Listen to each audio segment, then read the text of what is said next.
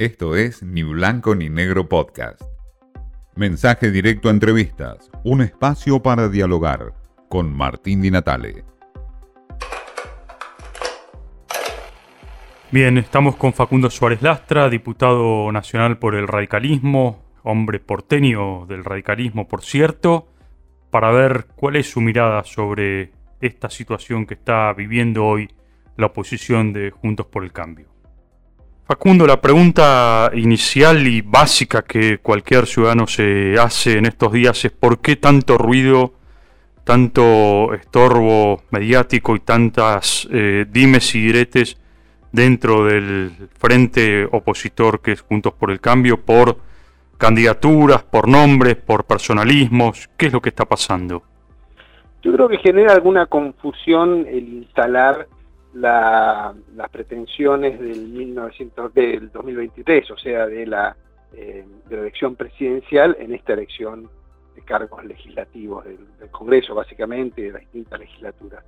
Me parece que eso es lo que distorsiona, si no estaríamos en un episodio normal de este, decisión democrática. Los radicales y también en el espacio de Juntos por el Cambio se han hecho muchas veces este, elecciones para decidir quiénes son los candidatos no solo estamos muy lejos de la cultura del dedo, en general somos partidarios de que sean los mismos ciudadanos los que elijan los candidatos, se presentan distintas propuestas y la lista queda integrada. Yo creo sinceramente que hay mucho ruido y, malo, porque en realidad yo creo que hay que reivindicar como positivo, como que fortalece a unidad, a la unidad que eh, las candidaturas sean este, elegidas por los votantes. Lejos de dramatizarlo, esto no divide, esto unifica, porque este, permite una selección donde hay espacio para la competencia de todos y luego queda integrada la lista en un espacio racional donde las diferencias son menores este, y donde hay una coincidencia fuerte muy grande, como es el caso de Juntos por el Cambio.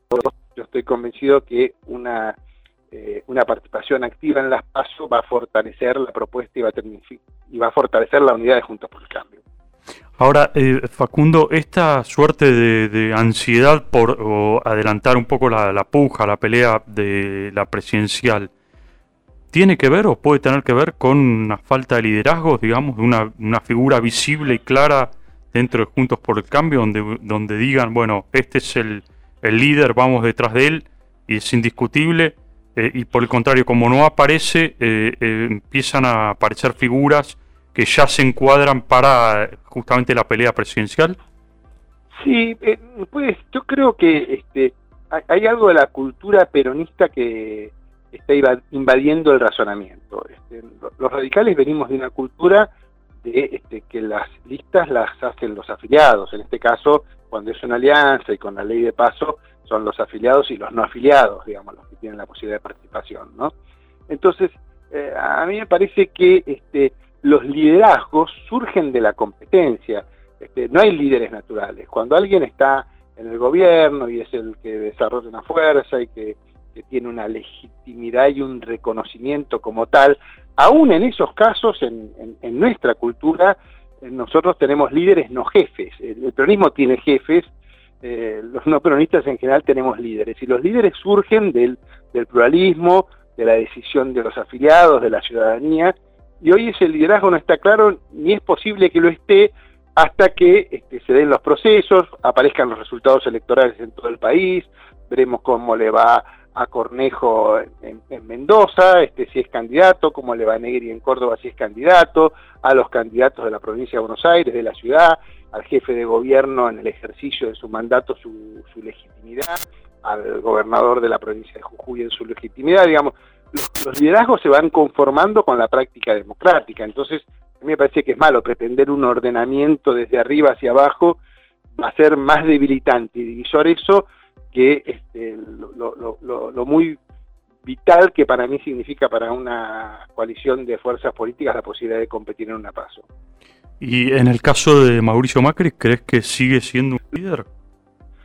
Yo creo Macri es un referente importante del espacio de Juntos por el Cambio, ha sido un presidente a quien hemos apoyado y acompañado en su momento, es, eh, eh, es un líder importante de la coalición nuestra y básicamente del PRO. pero bueno, todo dependerá de este, cómo desarrolle su actividad, cuáles sean sus pretensiones. Hoy por hoy es este, un dirigente más con una importancia relativa grande en función del, cargo que ha ocupado y, del papel que desempeña en la política argentina, pero no es un referente exclusivo. Eh, Facundo, y cuando aparece un hombre como Manes eh, en la discusión, en la posibilidad de ser candidato, esto es eh, una representación también de una necesidad y un reclamo, digamos, ciudadano de, tener figuras que sean ajenas a la política en estos momentos? Yo creo que es una ida y vuelta, no solamente un reclamo ciudadano, sino una actitud del radicalismo. El radicalismo viene desde hace mucho tiempo incorporando este, gente de mucho reconocimiento en distintos ámbitos de la actividad, eh, no solamente es el caso de, de Manes, lo fue antes Lustó, puede eventualmente serlo Rubinstein ahora, este, eh, es también el caso de este, Levi que se afilió, Andrés Malamud, eh, importante este, politicólogo de, reputación internacional que participó de, la lista de convencionales del radicalismo en la provincia de Buenos Aires. El radicalismo es una fuerza que está muy abierta a gente que venga de afuera con un pensamiento distinto, que traiga las novedades y el impulso de una agenda nueva propositiva que nos ayude a reflexionar una propuesta de futuro para el país. Y en ese marco es la, el acercamiento de Manes en el cual tenemos dadas expectativas de que le dé un carácter innovador y una expectativa de futuro interesante en la política argentina a partir de su postulación. Facundo, te hago la última. Em, ustedes han cuestionado al gobierno, al oficialismo, por su falta de apego al republicanismo, por su eh, idea de, este, de, pocas, eh, de, poco diálogo, por su eh, falencia de una política clara en términos de política exterior, energética. ¿Qué es de todo eso lo más grave para vos o lo que más se le puede cuestionar o le cuestionan ustedes? hoy al, al kirchnerismo, al oficialismo? Bueno, eh, hay un área de la, digamos, tenemos un cuestionamiento fuerte a la administración de la pandemia, cómo, cómo se manejó en términos sanitarios, en la estrategia de vacunación adoptada y, este, y, la, relación entre el cuidado y el sector productivo y educativo. Me parece que hay un esquema de funcionamiento de ya más de un año y medio eh, que ha sido malo, francamente deficitario. En segundo lugar, le vemos la falta de un programa económico que apunte a alentar a los sectores productivos para sacar adelante el país. En general, todas las estrategias económicas han sido de, este, fuerte presión tributaria sobre los sectores más dinámicos y productivos, lo que los ha parado. Este, emisión, lo que ha generado una muy, muy, muy grave dificultad para controlar la inflación, que sigue este, siendo la principal causa de pobreza. O sea, hay algo con la mirada macroeconómica del gobierno que tenemos una mirada este, muy crítica. Y por último, el tema de la, política internacional. Nosotros creemos que la política internacional del gobierno está este, deteriorando enormemente la reputación internacional de Argentina y no solamente la reputación internacional, sino la, la capacidad de relacionarse con el bloque de sociedades democráticas con las cuales no se puede no solamente se puede convivir sino que se puede ampliar la, inserción económica internacional de la República Argentina. Me parece que eh, la política internacional este, este, alineamiento con los gobiernos autoritarios con los regímenes dictatoriales la falta de compromiso con la condena y la falta de participación positiva en los organismos internacionales están este, condenando y llamando al cambio a este, los regímenes de Nicaragua y los regímenes de Venezuela fundamentalmente, eh, me parece que este, son muy malas señales de la política que perjudican la,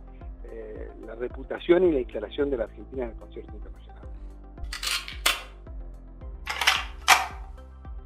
Diferencias, liderazgos, posibles candidaturas, una mirada de Facundo Suárez Lastra, diputado nacional por el radicalismo, hombre porteño del radicalismo, por cierto, para ver cuál es su mirada sobre esta situación que está viviendo hoy la oposición de Juntos por el Cambio. Esto fue Ni Blanco ni Negro Podcast.